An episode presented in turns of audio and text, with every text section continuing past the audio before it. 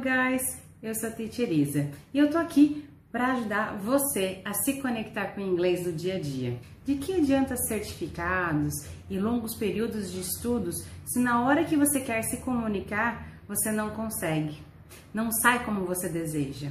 Eu vou te ensinar a ter mais confiança e segurança ao falar inglês em momentos como viagens internacionais, momentos de trabalho e também na sua vida pessoal. Tudo isso em menos de seis meses. Eu sei que pode parecer pouco tempo para você, Porém, se eu não tivesse visto tanto resultado em tantos alunos meus, eu não estaria trazendo isso para você. E eu sei que você também consegue aprender com essa mesma rapidez. Nada é por acaso. E eu sei que você está aqui porque você realmente precisa do inglês. Isso é algo que você precisa fazer. Eu te garanto que você não vai sair dessa igual você entrou, porque eu vou abrir seus olhos para uma forma diferente de aprender. É extremamente fácil. Desse ano, de 2021, eu comecei um projeto, Projeto 21, onde a gente, de forma online, começou a praticar o inglês e nesses, nessas práticas de inglês, esses 21 dias, alguns alunos já conseguiram falar suas primeiras palavras e frases, como é o caso da aluna que vai vir aí, a Amanda. Conta aí, Amanda, como foi sua experiência no Projeto 21? Hi friends, good evening. I am Amanda. I am very happy with Project 21 and I like everyone are in the group and help your friends and help in the evolution and I hope that everyone um, alcancem your objectives.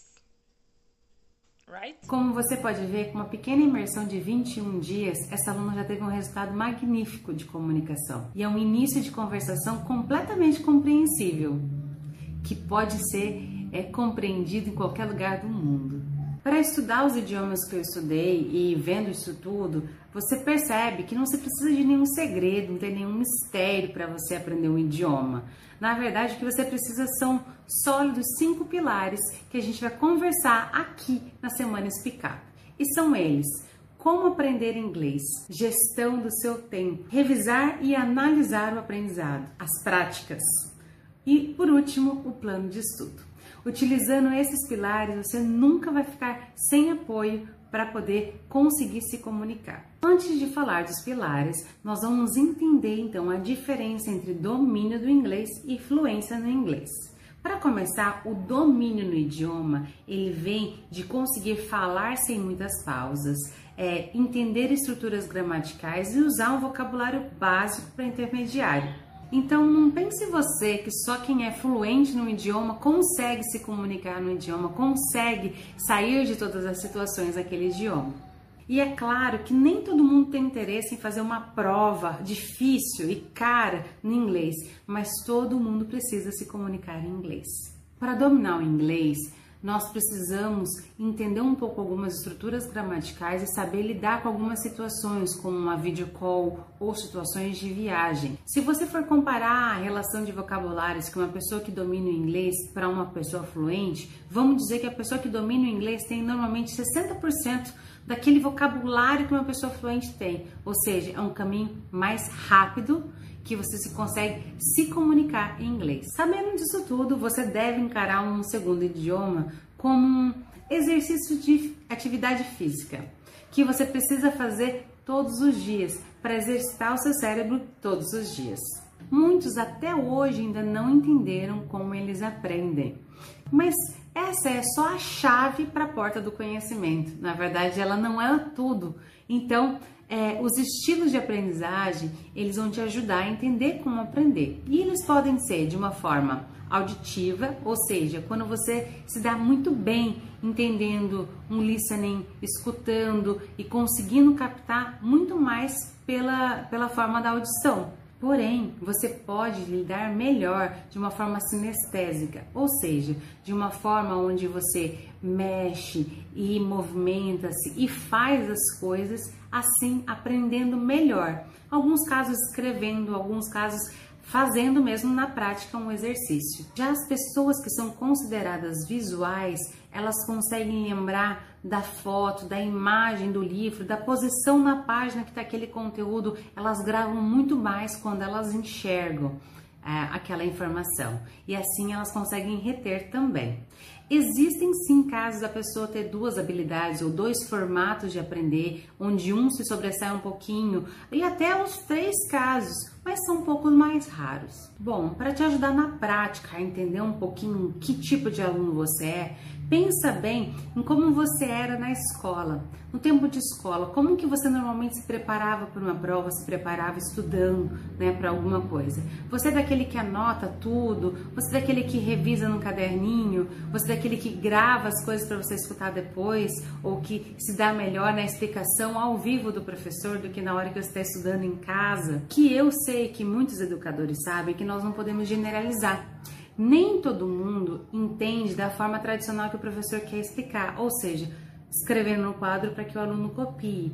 Isso pode funcionar com alguns, mas a gente não pode generalizar e não vai funcionar com todos. Além do método tradicional, está um pouco ultrapassado e ser entediante. Em muitos países, as crianças são alfabetizadas enquanto brincam, porque esse é um modo de fazer, ou seja, modo maker. Elas vão aprendendo brincando. No caso do inglês, existem várias ferramentas que podem te ajudar de uma forma lúdica e divertida a aprender. A gente conhece o Spotify, YouTube Music, ou o próprio YouTube, ou TEDx, que são algumas dessas ferramentas. Existem também aplicativos como Quizlet e o Lyric Training, que são muito, é, que são um apoio muito legal para você aprender. Mais importante é que essas são algumas das ferramentas que podem te ajudar no seu aprendizado e que o aprendizado é único e é seu e você vai encontrar o seu jeito. Então, depois de encontrar o seu jeito de estudar, a gente vai tentar agora organizar a sua rotina e trabalhar um pouquinho com a sua IA, imersão artificial. Eu escuto muitas pessoas falarem que o tempo, a falta de tempo, impede-as de poder é, realizar um estudo de idiomas ou várias coisas que são importantes para a vida das pessoas. Porém, o que as pessoas não sabem ainda é que a gestão do tempo delas vai fazer com que tudo se encaixe de forma planejada e que ela consiga realizar todas essas atividades que ela pretende. É literalmente encaixar as atividades, às vezes combinadas, porque elas podem ser combinadas se você estiver planejando elas com antecedência. Então, por exemplo, se você na hora que meio-dia, mais ou menos, a hora que você tem que preparar o almoço, você pode ligar uma playlist de músicas e enquanto você está fazendo o almoço e treinando o seu inglês. Esse é uma das formas onde você pode juntar atividades que combinem com o idioma inglês. Você vai acabar fazendo o seu almoço em uma hora e também tendo mais uma hora de estudo de inglês. Bom, na prática, você pode escolher mais ou menos umas três atividades do dia, seja ela estudar, rotina com a família, seu trabalho, e encaixar no tempo que você tem do seu dia né? De forma com que você consiga realizar aquilo que foi planejado. Defina a prioridade da execução dessa atividade e encaixe ela num horário bem possível de você realizá-lo. Assim, você vai conseguir encaixar nos momentos que você tem e verificar que o seu dia parece que deu muito mais tempo de você fazer aquilo que você precisava fazer. Agora que você entendeu o que é gestão do tempo, vamos aplicar na sua vida. Pense na sua vida com algumas áreas, por exemplo, a sua vida pessoal, a sua área profissional e o seu futuro, a seu tempo com a sua família, seu, a sua espiritualidade e divida de uma forma que fique equilibrada entre aquilo que você precisa fazer para hoje e aquilo que você precisa fazer para o seu futuro também. Aprenda a colocar o inglês na sua vida, assim como você toma banho todo dia, escova o dente todo dia. E dessa forma, ele vai estar tá lá, sempre como uma das prioridades. Agora que você entendeu tudo isso, vamos colocar na prática. Então, eu estou muito feliz que você chegou até aqui no vídeo, já mostra que você é uma pessoa diferenciada e que está querendo trazer a comunicação do inglês para sua vida. Então vamos lá. Eu venho agora com uma tarefinha para a gente colocar a mão na massa e fazer o, o passo maker da nossa atividade, ou seja, a prática. Vamos lá, você escolhe duas músicas Coloca essas duas músicas ou no YouTube ou no Spotify, mas muito importante, procure a letra dessas músicas também. Escolha as músicas que você realmente goste e procure com a palavra lyrics. Tá? Essa palavra significa a letra da música em inglês e acompanhar a letra da música vai te ajudar bastante. Se você quiser dar uma olhadinha na tradução, tudo bem, mas não use ela de guia para você aprender a música. Use de guia a letra em inglês. Tente cantar a letra da música e, se precisar, pause e volte para tentar novamente. Assim vai ficar mais claro para você o jeito de falar aquela frase. Após fazer isso três ou quatro vezes, cantando junto com a letra, você agora está mais preparado para cantar sem a letra.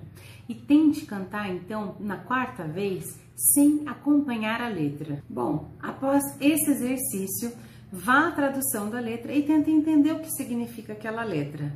Então, agora que você aprendeu a cantar essa música, vai lá no post da Teacher que está falando sobre músicas que eu gosto e escreve lá para Teacher um código, o nosso código. I start today, ponto de exclamação. Isso significa que você começou hoje a estudar inglês.